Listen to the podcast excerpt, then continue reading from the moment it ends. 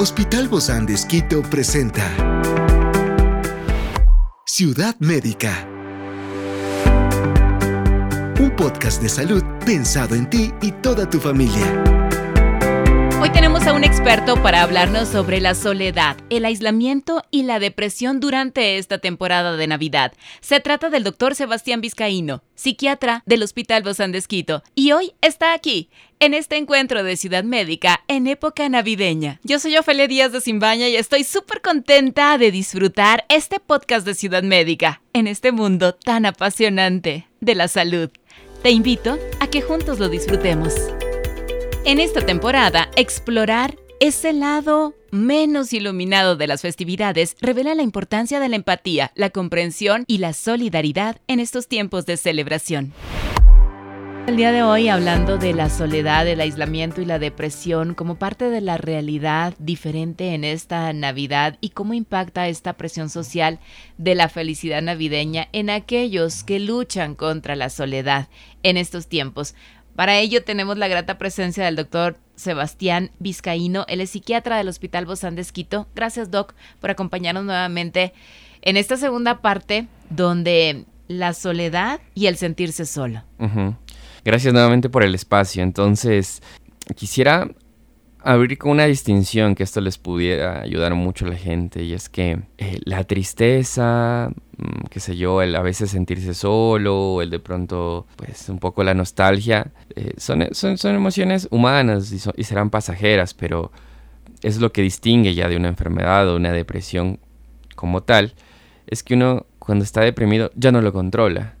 Es decir, yo puedo no estar deprimido, decir, ah, estoy como un poco triste o voy a pasar sol. Pero bueno, a ver, voy a escribir a mis amigos que también están tristes y solos y hacemos una Navidad ahí de amigos, ¿no? Eh, uno, uno, puede sobreponerse. En cambio, la depresión no se cura con buena voluntad. Porque. No es que le echamos ganas. Exacto, es como. Yo pongo este ejemplo extremo para que entiendan. Es, digo, es como que si un paciente se rompe el pie, se rompe el fémur ya.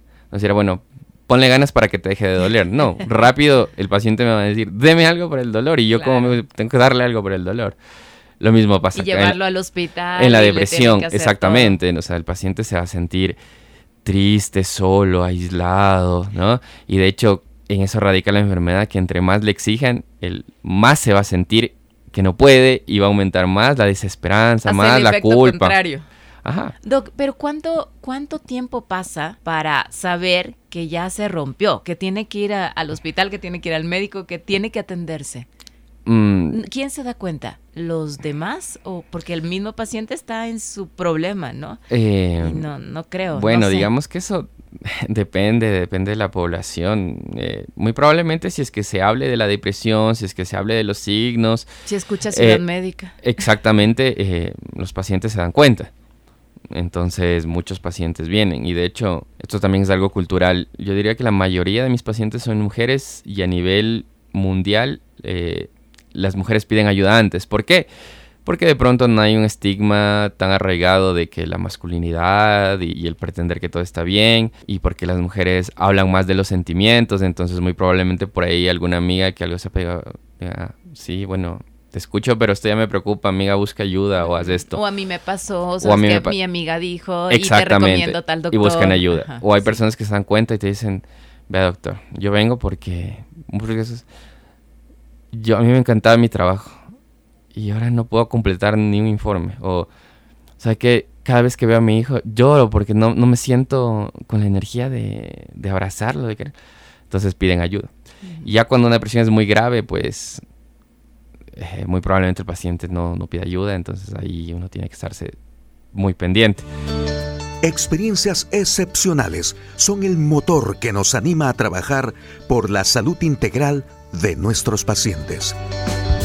Expresamos el amor de Dios para dar prioridad a la vida por sobre todas las cosas.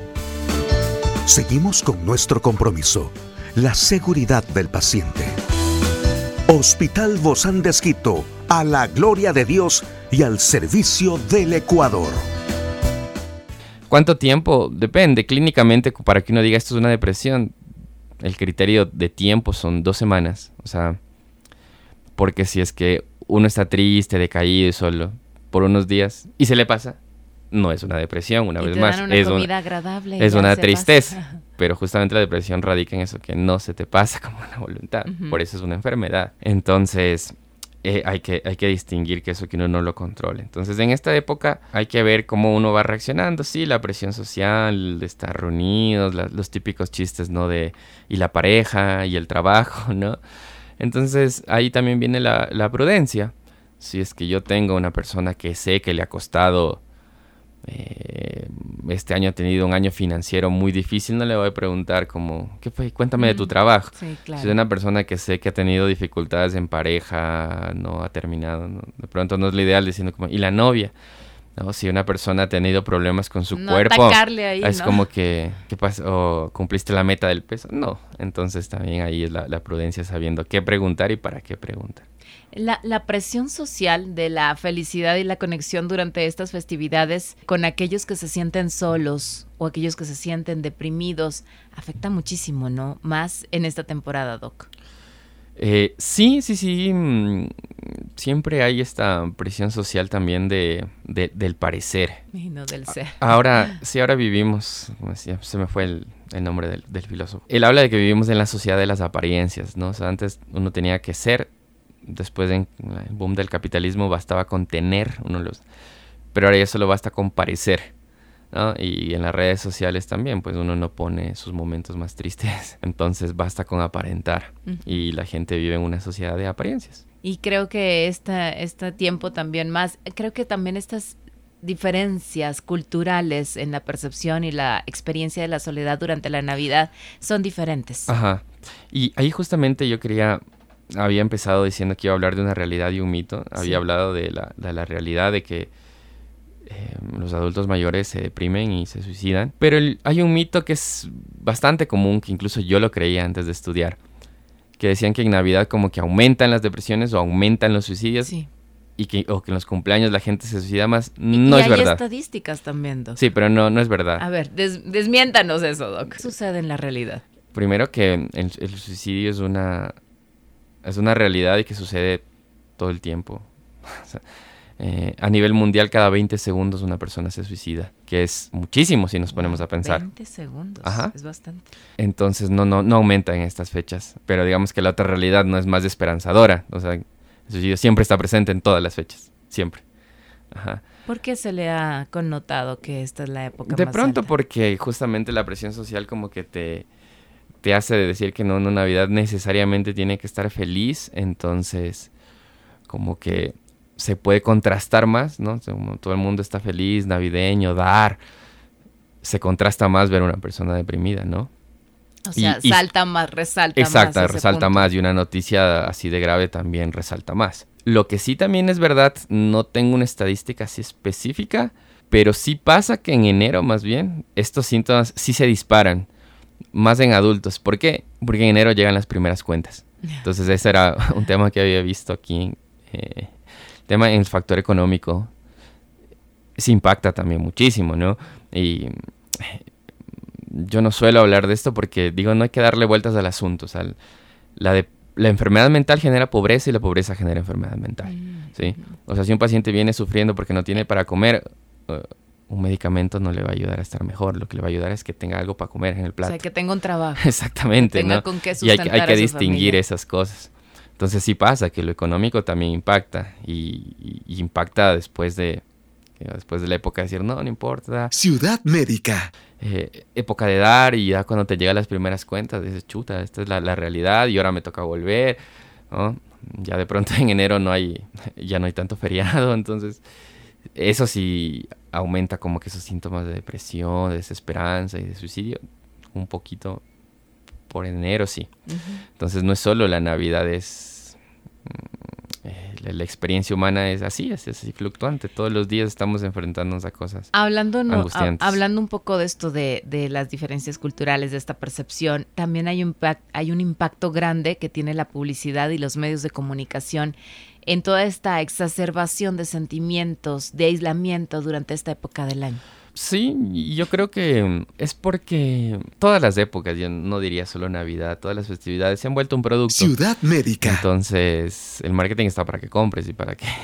Bueno, sí, ahora hay días festivos para todo. Todo el año son días festivos. ¿Y qué, es, qué, se sabe o qué dicen los del marketing? Que la, el, mejor marketing es el que apela a las emociones, no tanto a las necesidades. Antes, por ejemplo, vendían tú necesitas tal cosa, sí, necesito. Y que, por ejemplo no, no, has visto propagandas de refrigeradoras. Todo el mundo sabe que necesita una refrigeradora. Pero ahora te apelan al sentimiento. Entonces no es como que lo qué es lo que necesitas, sino cómo te hace sentir. Me inventa, a ver, qué sé yo, productos de alguna comida, alguna bebida. para no dar Exactamente, la propaganda es cómo se reúnen y abren el producto y celebran en familia, ¿no? Entonces inconscientemente, ah, compro esto para... A mí también me puede pasar, yo también puedo hacer ese. y de alguna manera eso generaría o mitigaría tu soledad.